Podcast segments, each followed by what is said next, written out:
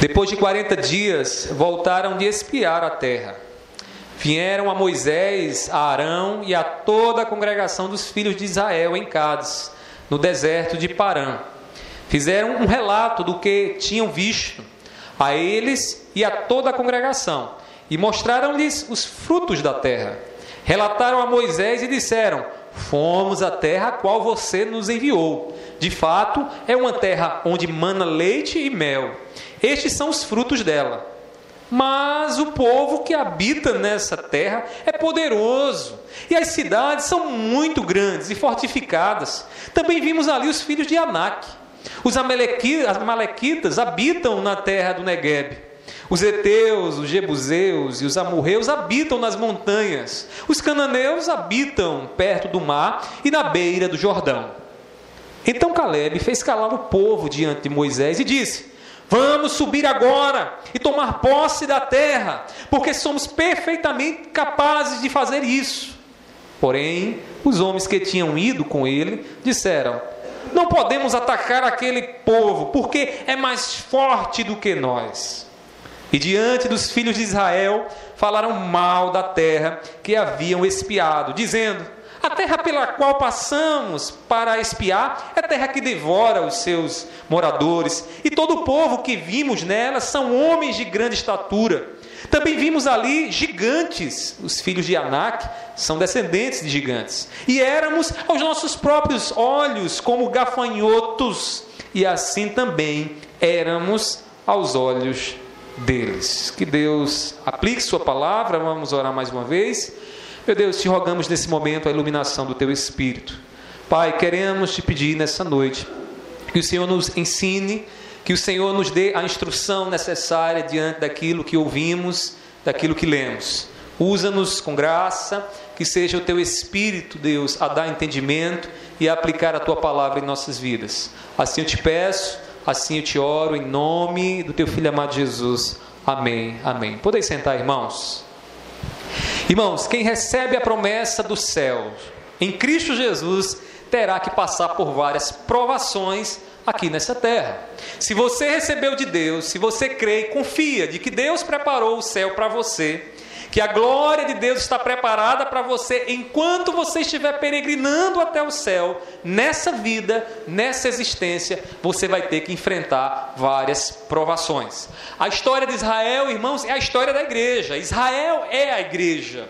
E quando Deus então chama e tira Israel do Egito e leva para uma terra que ele havia prometido dar por herança ao seu povo, muitas provações o povo de Israel teve que enfrentar. A semelhança do que nós estamos enfrentando e teremos que enfrentar aqui nessa vida até receber de Deus o céu que está nos prometido, a glória que Deus é, prometeu para nós. As provações, irmãos, elas revelam o verdadeiro conhecimento que nós temos de Deus. Se temos um conhecimento falso, se pensamos que conhecemos a Deus, ou se temos um conhecimento verdadeiro, um conhecimento que nos dá a convicção de que Deus estará ao nosso lado, de que Deus vai cumprir aquilo que ele nos prometeu. As provações fazem isso conosco. As provações, elas ressaltam quanto nós confiamos na presença de Deus conosco, no nosso lar, na nossa casa, nessa peregrinação que estamos fazendo até o céu de glória. As provações também ressaltam, irmãos, onde estão as nossas forças.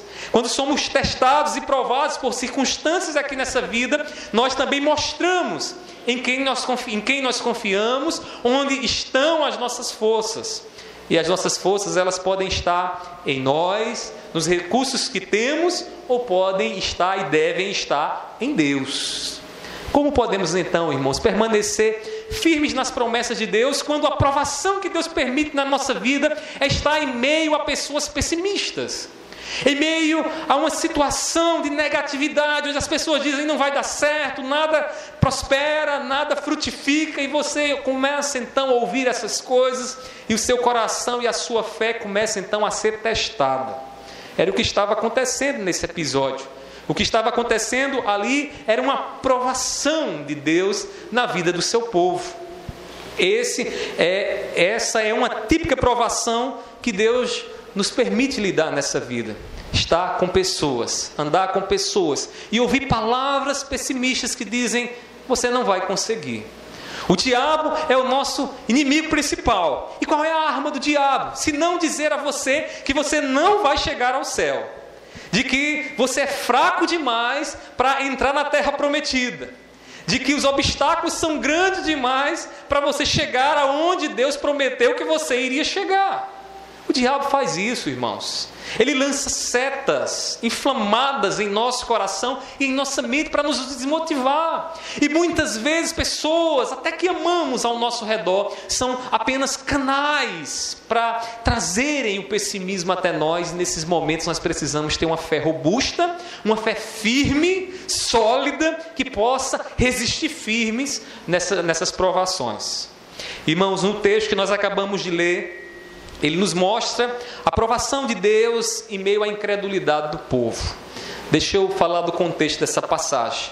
Deus diz por meio de Moisés que Moisés chamasse príncipes das, das tribos de Israel e esses príncipes seriam espias que iriam à terra prometida, a Canaã que Deus havia prometido ao seu povo. O povo estava em peregrinação em direção à terra prometida. E Deus então separa das doze tribos, doze espias que vão à terra prometida. E eles chegam lá, irmãos, e eles ficam impressionados, impressionados com a fartura e a prosperidade daquele lugar.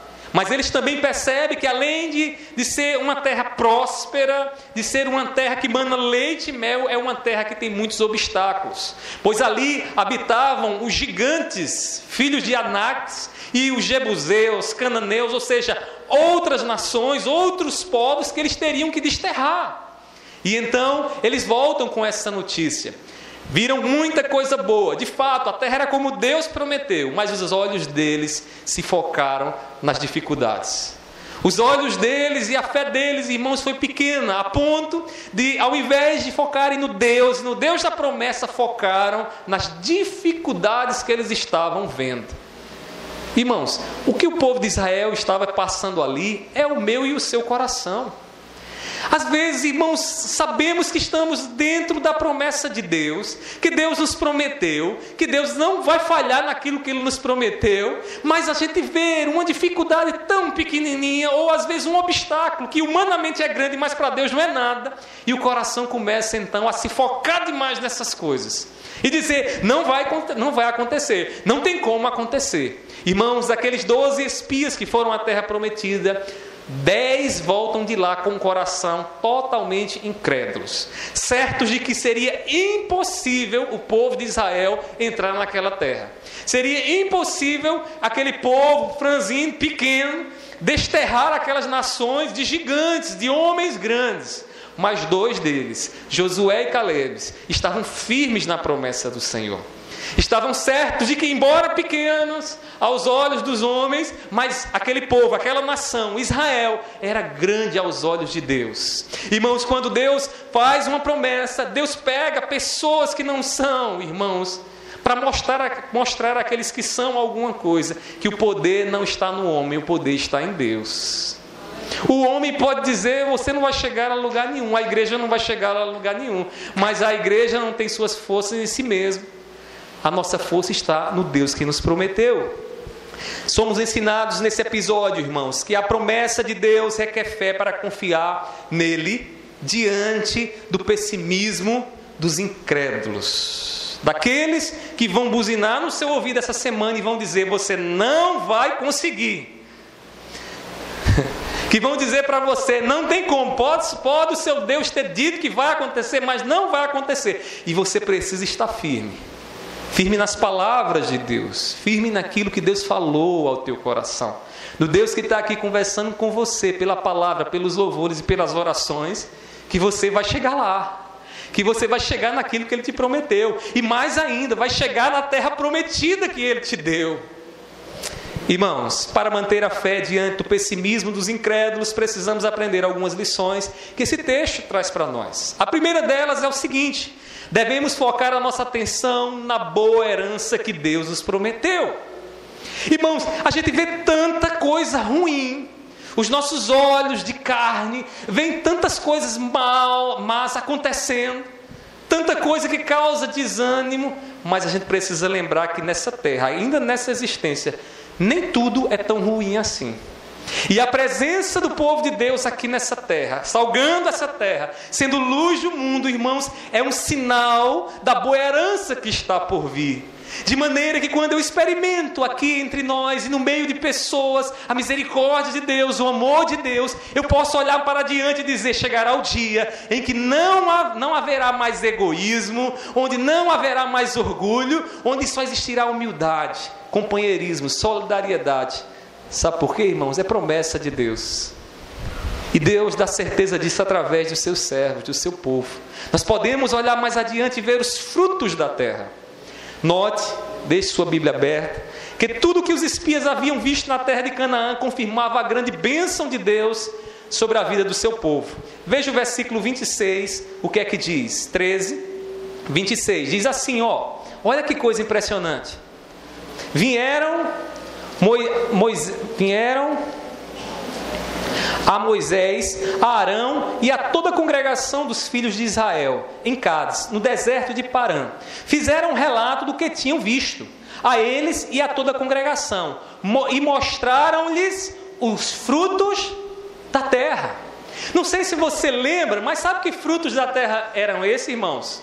Diz o texto sagrado que lá na terra de Canaã os espias cortam um cacho de uva e era um cacho de uva tão grande que eram necessários dois homens para levar. Além disso, irmãos, romãs e outras frutas que eram frutas que mostravam ali como aquela terra era uma terra boa, aquele povo estava trazendo aos pés de Moisés, mostrando que de fato aquela região que ainda está lá, Israel, é uma terra próspera, é uma terra frutífera, era a terra que Deus havia prometido. Irmãos, eles estavam prestes a cumprir o que Deus havia dito quando tirou o seu povo do Egito. Lá em Êxodo capítulo 3, versículo 8, Deus disse assim: Por isso desci a fim de livrá-los, o seu povo, das mãos do Egito, dos egípcios, e para fazê-los sair daquela terra e levá-los para uma terra boa e ampla, terra que mana leite e mel. Essa expressão, mana leite e mel, é uma terra, irmãos, capaz de dar subsistência ao povo do Senhor, capaz de satisfazer as necessidades que o povo tinha. Ou seja, irmãos, era uma terra de bênção. E os espias estavam ali, foram até aquela terra, viram que de fato era como Deus havia prometido. Mas o problema é que eles focaram, irmãos, não nos bons frutos que haviam visto, mas focaram, irmãos, nas dificuldades que a terra colocava diante deles. Eu quero lhe dizer uma coisa: você que crê em Cristo Jesus, eu, nós somos herdeiros da boa herança de Deus. Nós somos herdeiros da terra prometida, dos frutos que já podemos colher aqui agora, irmãos, dos grandes frutos de amor, alegria, paz, compaixão, misericórdia, que o Espírito Santo gera em nossos corações. A Canaã que Deus tem para a sua igreja, irmãos, está por vir. Muitos mantiveram a confiança nessa promessa e um dia herdaremos todos juntos aquilo que o Senhor Deus nos prometeu. Quando Deus disse a Abraão: Abraão, tu vais para uma terra eu vou te dar uma terra. Deus disse isso a Abraão, disse a Jacó, disse a Isaac, irmãos, porém todos eles morreram. E não se apoderaram, não se apossaram da terra. Sabe por que, que eles morreram, irmãos? Porque a, a Canaã que Deus estava se referindo é uma Canaã, Canaã que eles vão herdar e que nós vamos herdar, que está por vir. Irmãos, Canaã, Israel simplesmente apontava. Israel simplesmente é o que hoje para nós é o novo céu e a nova terra que Deus tem para nós, onde lá habitaremos juntamente com Abraão, Isaac e Jacó, cumpriremos então a promessa. Um dia essa promessa vai se cumprir. O escritor aos Hebreus, ele diz assim, elucidando essa questão. Hebreus 11, 20, 38. Todos estes, mesmo tendo obtido bom testemunho por meio da fé, não obtiveram a concretização da promessa. Porque Deus tinha previsto algo melhor para nós, para que eles, para que eles, sem nós, não fossem aperfeiçoados. Olha que coisa maravilhosa. Irmãos, Deus tem um aperfeiçoamento, Deus tem um céu para nós, e esse céu está por vir, e essa Canaã está por vir. Cuidado para não colocar um mais diante dessa promessa que Deus te fez, que Deus nos fez, né? Como é problemático, né?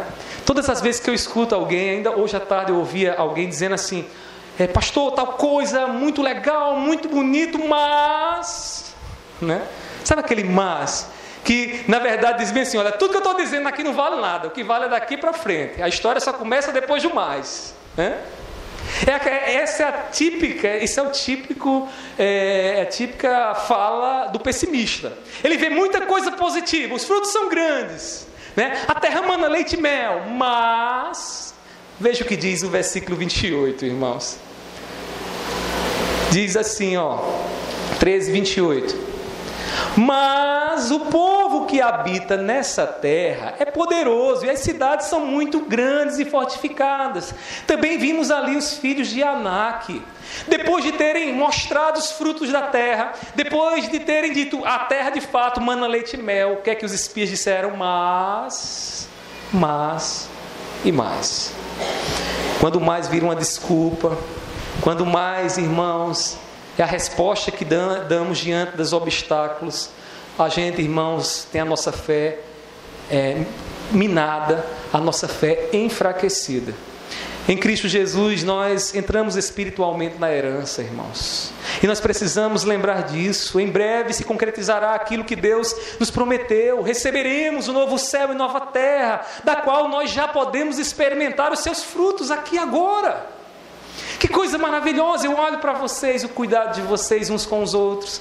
Eu olho, irmãos, a maneira como o Espírito Santo gera na vida de vocês a compaixão uns pelos outros. E não há como eu não ver os grandiosos frutos que haverá naquela terra quando Jesus se manifestar, quando Deus concretizar aqui o seu plano entre nós. O amor, a alegria, a compaixão, tudo isso aponta para o que Deus tem para nós. É frutos da Canaã celestial. Às vezes as nossas decepções e frustrações é porque a gente quer achar que nossa parada é aqui, irmãos. A gente quer construir um céu aqui na terra. Foi essa a ideologia, foi essa a utopia do socialismo, construir um mundo bom, perfeito, comunitário aqui nessa terra, onde um homem em pecado pudesse dominar. Não daria certo, irmãos, e nunca vai dar certo. Irmãos, o que a palavra do Senhor nos mostra é o lugar onde Deus, em Cristo Jesus, reinará sobre nós. E os frutos desse lugar nós já podemos colher e comer e saborear aqui agora. Já podemos, irmãos, ver o tamanho deles. Sabe por quê, irmãos? Porque o Espírito Santo é quem está gerando esses frutos. É esses, esses frutos que Deus tem gerado na minha vida e na sua vida que mostram, irmãos, que o céu valerá a pena de que não há nada melhor do que estar na presença do nosso Deus eternamente, que é tudo aquilo que esses frutos mostram. Mantenha sua fé na promessa que Deus te fez. Os incrédulos tentarão fazer você desacreditar do que Deus te deu. E essa semana, prepare seu coração para isso. Prepare seu coração para aquilo que você vai ouvir. Esteja vigilante. Esteja com o escudo embraçado em você, o escudo da fé. O que mais precisamos aprender para manter a nossa fé nas promessas de Deus? Primeiramente, vimos aqui que precisamos focar no bom fruto da terra. Precisamos olhar que a terra tem dificuldades até chegar lá, terão alguns obstáculos, mas os frutos, irmãos, são maiores do que as dificuldades. Segundo, irmãos, devemos silenciar as vozes da incredulidade. Silêncio. Não ouvir, tampar os ouvidos Irmãos, observe que Caleb não deixou que a incredulidade se espalhasse. Pense numa coisa que contamina rápido, irmãos. Se você fala de algo positivo, vai dar certo, poucos se animam, mas comece a falar sobre algo ruim, que a desmotivação é como fogo na palha, incendeia rápido, daqui a pouco está todo mundo desanimado. Aqueles dez espias chegam diante do povo de Israel e dizem: não tem jeito, é impossível conquistar aquela terra. Não tem como a gente entrar. E Caleb, ciente, irmãos, do efeito do pessimismo, percebe que aquela situação era desfavorável ao povo. E aí ele diz, versículo 30, olha aí na sua Bíblia. Então Caleb fez calar o povo diante de Moisés. E disse: Vamos subir agora e tomar posse da terra, porque somos perfeitamente capazes de fazer isso. Olha só, quem somos nós nessa história? Nós somos Caleb, irmãos. Ou pelo menos devemos ser Calebes aqui. Devemos confiar no Deus que está conosco, nos Deus que, no Deus que nos aperfeiçoa para que as promessas, promessas sejam cumpridas em nós. Quem é esse Deus? Cristo Jesus, que morreu naquela cruz para tirar de nós, irmãos, a culpa do pecado e nos aperfeiçoar para conquistar a terra prometida. Caleb, de 12, Caleb era um daqueles que pensou o contrário, nadou contra a maré. Essa semana, certamente, em algum momento você vai precisar ser, se revestir aqui da vida de Caleb, da fé de Caleb, confiar no Cristo que te salvou e estar firme, inabalável diante das tentações de ser levado pelo pessimismo. Caleb viu a possibilidade de desterrar aquelas nações, mas o povo incrédulo, irmãos, viu seu poderio militar. O homem incrédulo é sempre assim, ele olha sempre para o que os olhos podem ver. Ele vê o extrato de banco, ele vê as posses que tem, ele vê se tem saúde ou não, e começa a confiar nessas coisas. E começa a confiar nessas coisas. Aquele povo de Deus que havia presenciado tantos milagres, e o poder de Deus, irmãos, estava sendo guiado por vista. Sabe o que é ser guiado por vista? É viver e tomar decisões apenas por aquilo que os teus olhos veem, sem fé na incredulidade. Porque a fé é a certeza daquilo que os meus olhos não podem ver. Conviver com Deus, estar na presença de Deus, saber que Deus está conosco, você só vai experimentar isso pelos olhos da fé. Aquele povo via o poderio militar que tinham e começavam então a comparar. Veja o versículo 31 que diz: diz assim, versículo 31. Porém, os homens que tinham ido com ele disseram: não podemos atacar aquele povo porque é mais forte do que nós. Quando a gente começa a ser guiado por bicho, a gente diz bem assim: a situação é mais forte do que nós. Quando a gente é guiado por vista, a gente começa a olhar para aquilo que os meus olhos veem, os nossos olhos veem, começamos então a desanimar, porque dizemos: é maior do que eu. Mas o povo de Deus não é chamado a ser guiado por vista. Nós fomos chamados para ser guiados pela fé. E talvez essa seja a razão da sua tristeza. Porque você está olhando demais. Você está, está encarando a realidade apenas pelo olho, pelos olhos carnais da carne e não pelos olhos da fé. E o desânimo tem chegado ao teu coração por causa disso. Porque você só vê homens de carne e osso. Porque você só traduz as suas lutas como sendo a luta contra o homem, contra a mulher, contra o indivíduo, contra a pessoa. Mas a nossa luta não é contra carne nem sangue. A nossa luta é espiritual, sabe por quê? Porque a guerra começa aqui dentro. Porque às vezes a gente vai para a batalha com a guerra já perdida, é porque a gente já não confia no, em Deus como deveríamos confiar. A incredulidade pode nos levar, irmãos, a desdenhar daquilo que Deus prometeu. A olhar e dizer, não, não vai ser tão bom assim. Né? Veja o que diz o versículo 32. Diz assim, irmãos, versículo 32: E diante dos filhos de Israel, falaram mal da terra que haviam espiado, dizendo: A terra pela qual passamos para espiar é terra que devora os seus moradores. E todos, todo o povo que vimos nela são homens de grande estatura. O que foi que eles perceberam? Olha o que a incredulidade é capaz de fazer. A incredulidade é capaz de nos fazer olhar para o céu e dizer: Ah, o céu não é tão bom assim, né? Você não pode ser melhor do que essa vida que eu tenho aqui agora. Está tudo tão legal, tudo tão confortável. Para que enfrentar dificuldades para chegar no céu? Melhor é aqui agora. A incredulidade tomou conta do coração daqueles espias que estava contaminando-os demais do povo de Israel. É sempre assim, né?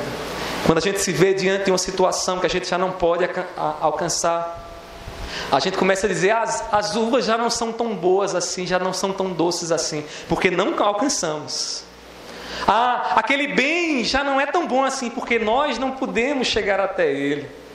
E a gente começa então a desdenhar daquilo que Deus prometeu para as nossas vidas. A incredulidade é capaz de fazer isso. O que Caleb estava fazendo, irmãos, é nadando contra a maré. E dizemos, e dizendo na sua atitude, nós não podemos ser guiados por vista. O que Caleb estava tentando fazer é o que você e eu precisamos fazer, calar a voz da incredulidade. A voz daqueles que dizem não vai dar certo. Não vai dar certo. O que nós precisamos, como eu já disse semana passada, é, ou melhor, semana retrasada, é olhar o, co, o copo, não, irmãos, não meio vazio, mas meio cheio, enchendo, que vai transbordar, porque Deus está conosco. Porque se o objetivo de Deus, e o propósito de Deus e a promessa de Deus é de que o copo vai encher, eu não tenho por que temer, porque foi Deus quem prometeu.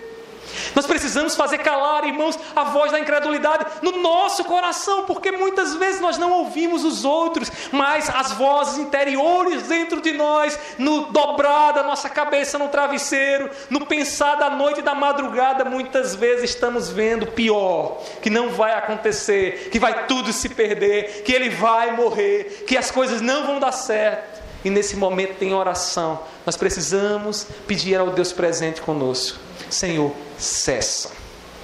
Senhor, me faz olhar para as tuas promessas.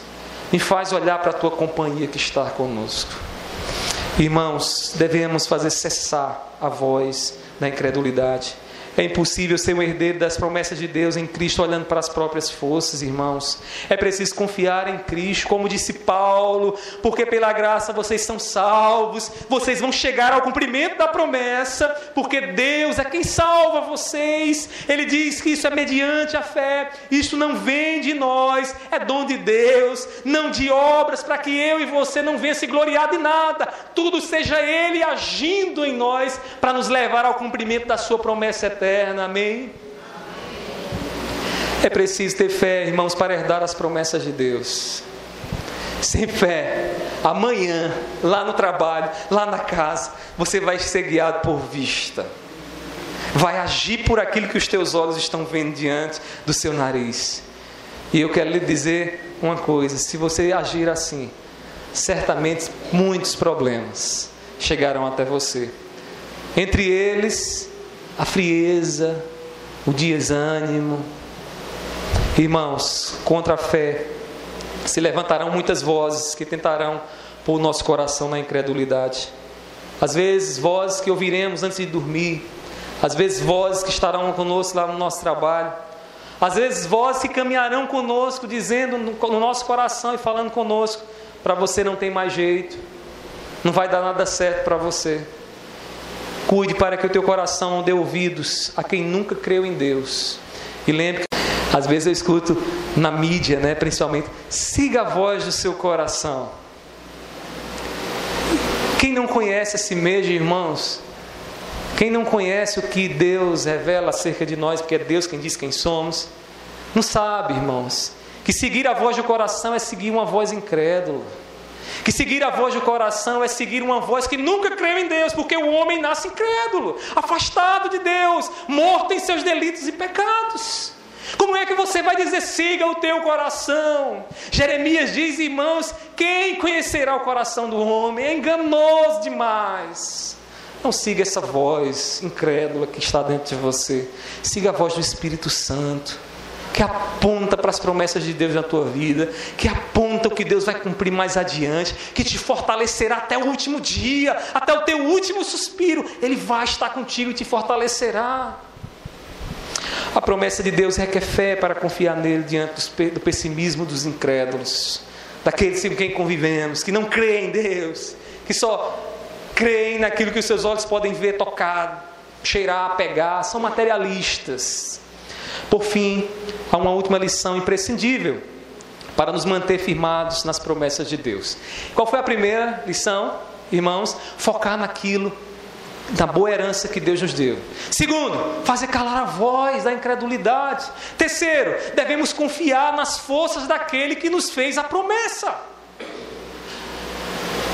É confiar em você, no seu poderio bélico, na sua capacidade, nos seus recursos, mas confiar naquele que prometeu, naquele que deu a palavra, naquele que empenhou a sua própria palavra em cumprir aquilo que ele disse.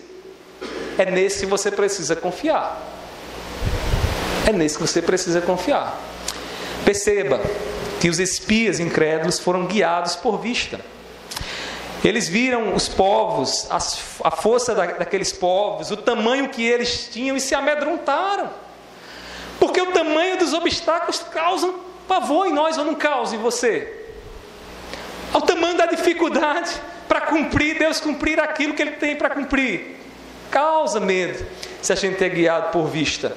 No versículo 33, veja o que diz o texto. Os espias dizem incrédulo, também vimos ali gigantes, os filhos de Anak são descendentes de gigantes. A vista dos espias encheu o coração deles, irmãos, de medo, a ponto de se acharem inferiores. E aí na continuação diz assim, ó: e éramos aos nossos próprios olhos como gafanhotos, e assim também éramos aos deles. Duas coisas aconteceram aqui. Primeiro, eles olham para si mesmos e têm uma falsa impressão de quem são. Eles ficam com a sua identidade confundida. Eles dizem: Olha, nós não somos mais o povo guerreiro que venceu outras nações e outros povos. Nós somos agora o que? Gafanhotos. Quando, irmãos, somos guiados por vista, é isso que acontece conosco. Nossa identidade fica confusa. Pensamos: será que somos de fato filho de Deus? Será que Deus está com a gente?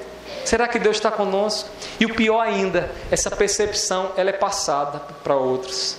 Diz que os filhos de Anak, irmãos, olharam para eles e viram que eles estavam com o espírito de gafanhoto mesmo. Com medo dos gigantes, com medo de serem pisados. E então os filhos de Anak fazem o quê? Crescem. E diz: Já estou percebendo quem você é.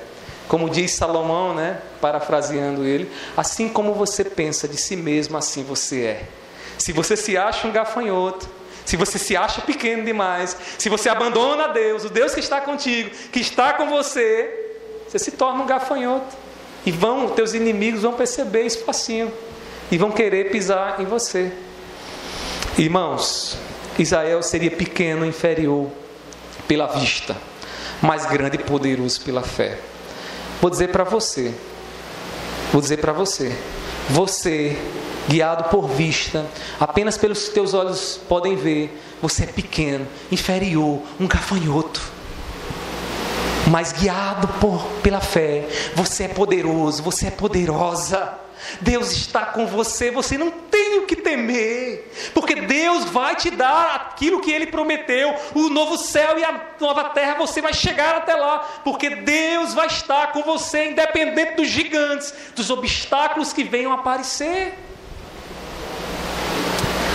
Irmãos, Deus já havia prometido a Israel, no versículo 2 do capítulo 13 de Números, Deus diz assim a Israel: Envie a Moisés, envie alguns homens que espiem a terra de Canaã, que eu vou dar aos filhos de Israel. Observe que eu vou dar. É Deus quem diz isso. Eu vou dar. O que os espias deveriam lembrar é que Deus disse que Ele vai dar e que não é nós quem vamos conquistar. É Ele quem vai dar força. É Ele quem vai dar vitória nas batalhas e na guerra. Foi Deus, irmãos, quem nos prometeu o novo céu e nova terra. Não pense que você conquistará, que você herdará o que Deus te prometeu sozinho. É prepotência isso é abandono de Deus. As dificuldades que têm aparecido na tua caminhada são apenas para te mostrar que é Deus quem te dará a vitória e não você. Sabe aqueles dias que você começa a orar e dizer: Senhor, eu não tenho mais forças. Senhor, eu não tenho mais como permanecer firme. É só Deus lembrando a mim e a você que é Ele quem nos dá a vitória, que é Ele quem cumpre as promessas dele na nossa vida e que não somos nós. O nosso papel é apenas confiar e obedecer àquele que nos salvou. Pergunto a você: em quem você tem confiado? Sua salvação vem de Deus? É de Deus mesmo que ela vem. Portanto, não confie naquilo que os teus olhos veem. Porque haverá momentos que parecerá fácil, vai ser difícil. E haverão momentos que parecerão difícil, vai ser tão facinho. Tão facinho. O que Deus quer apenas é que você seja dependente dele, servo dele, e diga: Senhor, tu és o meu capitão, tu estás à frente, tu vai me dar a vitória, tu vai me fazer chegar à terra prometida, como o Senhor assim estabeleceu. Concluindo aqui as minhas palavras, irmãos, a promessa de Deus exige que tenhamos fé para confiar nele em meio ao pessimismo que nos cerca. Existe fé. A provação que os pessimistas trazem sobre nós só existe, existe de você uma coisa: confiança plena no Deus que está com você. Eles vão apontar na, e dizer bem assim: está vendo ali? Não vai dar certo. Está vendo aqui como é difícil? E você precisa ter a fé para dizer: mas Deus está comigo. Estamos peregrinando até a nossa Canaã celestial, amém? Você deseja isso? Você quer isso mesmo, de verdade? Saiba que até lá provações virão. Até lá muitas provas você vai ter que enfrentar e precisamos, irmãos, pôr o nosso coração nas promessas do Deus que nos salvou em Cristo Jesus. Aquilo que ele nos prometeu, irmãos, certamente ele vai cumprir. E eu vou encerrar lhe dizendo aqui algumas coisas. Primeiro, cuide para que as vozes da incredulidade não venham desanimar teu coração. Eu vou ser bem direto para você. Você vai ter que ter mais cuidado com quem você conversa.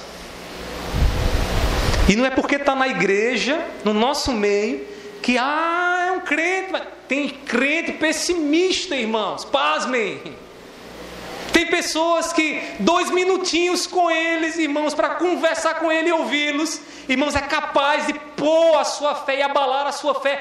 Tamanha incredulidade, tamanha carnalidade e mundanismo dessas pessoas. Então, deixa eu dizer para você uma coisa: vigie. Começou o pessimismo? Licença aqui, irmão, vai de conversa. Percebeu que não está com a fé tão forte, robusta para encarar essas coisas? Cala a voz, saia, fuja, não converse. Termine a visita mais cedo. Faça feito o pastor Catão fazia, irmãos. Visita para pastor, pastor, pastor Catão não passava de cinco minutos. Às vezes eu passo quase uma hora, duas horas numa visita. E irmão, o pastor Catão passava cinco minutos. E ele estava certo. O problema é que às vezes eu gosto de ouvir demais. E aí não é bem problema, né? Às vezes é terapêutico. Mas a gente precisa, irmãos, num momento como esse, sair. Porque por mais que você diga, meu irmão, não é assim. Tenha fé, não vai mudar nada. Não vai mudar, né? A incredulidade vai permanecer. Deixa eu dizer outra coisa. Se alegre com tudo de bom que você já pode ouvir de Deus. Se alegre. Tem muita coisa boa. O mundo realmente jaz no maligno. Tanta coisa terrível tem se levantado. Às vezes nos sentimos, irmãos, como que coagidos de todos os lados, irmãos apertados de um lado e do outro, mas comece a ver as coisas boas que Deus tem realizado. Contas muitas bênçãos. Dizes de uma vez e verás surpresas quanto Deus já fez. Sabe o que essas bênçãos? Sinalizam, irmãos, para o novo céu, para Canaã celestial que Deus tem para mim e para você. Quando você se sentir que as suas forças estão poucas, lembre-se de que Deus é quem cumpre a promessa que Ele fez e não você. Não fique buscando força em você, porque a música está errada. A força não vem de dentro de você, a força vem de Deus, de Deus. Ore e peça a Ele fé para viver vitoriosamente agora e no futuro, pois Cristo já conquistou a terra prometida. Cristo entrou primeiro do que eu e você na glória celestial desde a eternidade. E você está em Cristo Jesus. E você já entrou na terra prometida pela fé. O que aguardamos é só o cumprimento, que cedo ou tarde se cumprirá, chegará à nossa vida. Que Deus nos mantenha firme nessa fé. E que durante essa semana nós não venhamos ouvir os pessimistas e as setas do diabo para desanimar o nosso coração, mas que venhamos ser fortalecidos por aquilo que o nosso Deus nos disse e nos prometeu em nome de Jesus.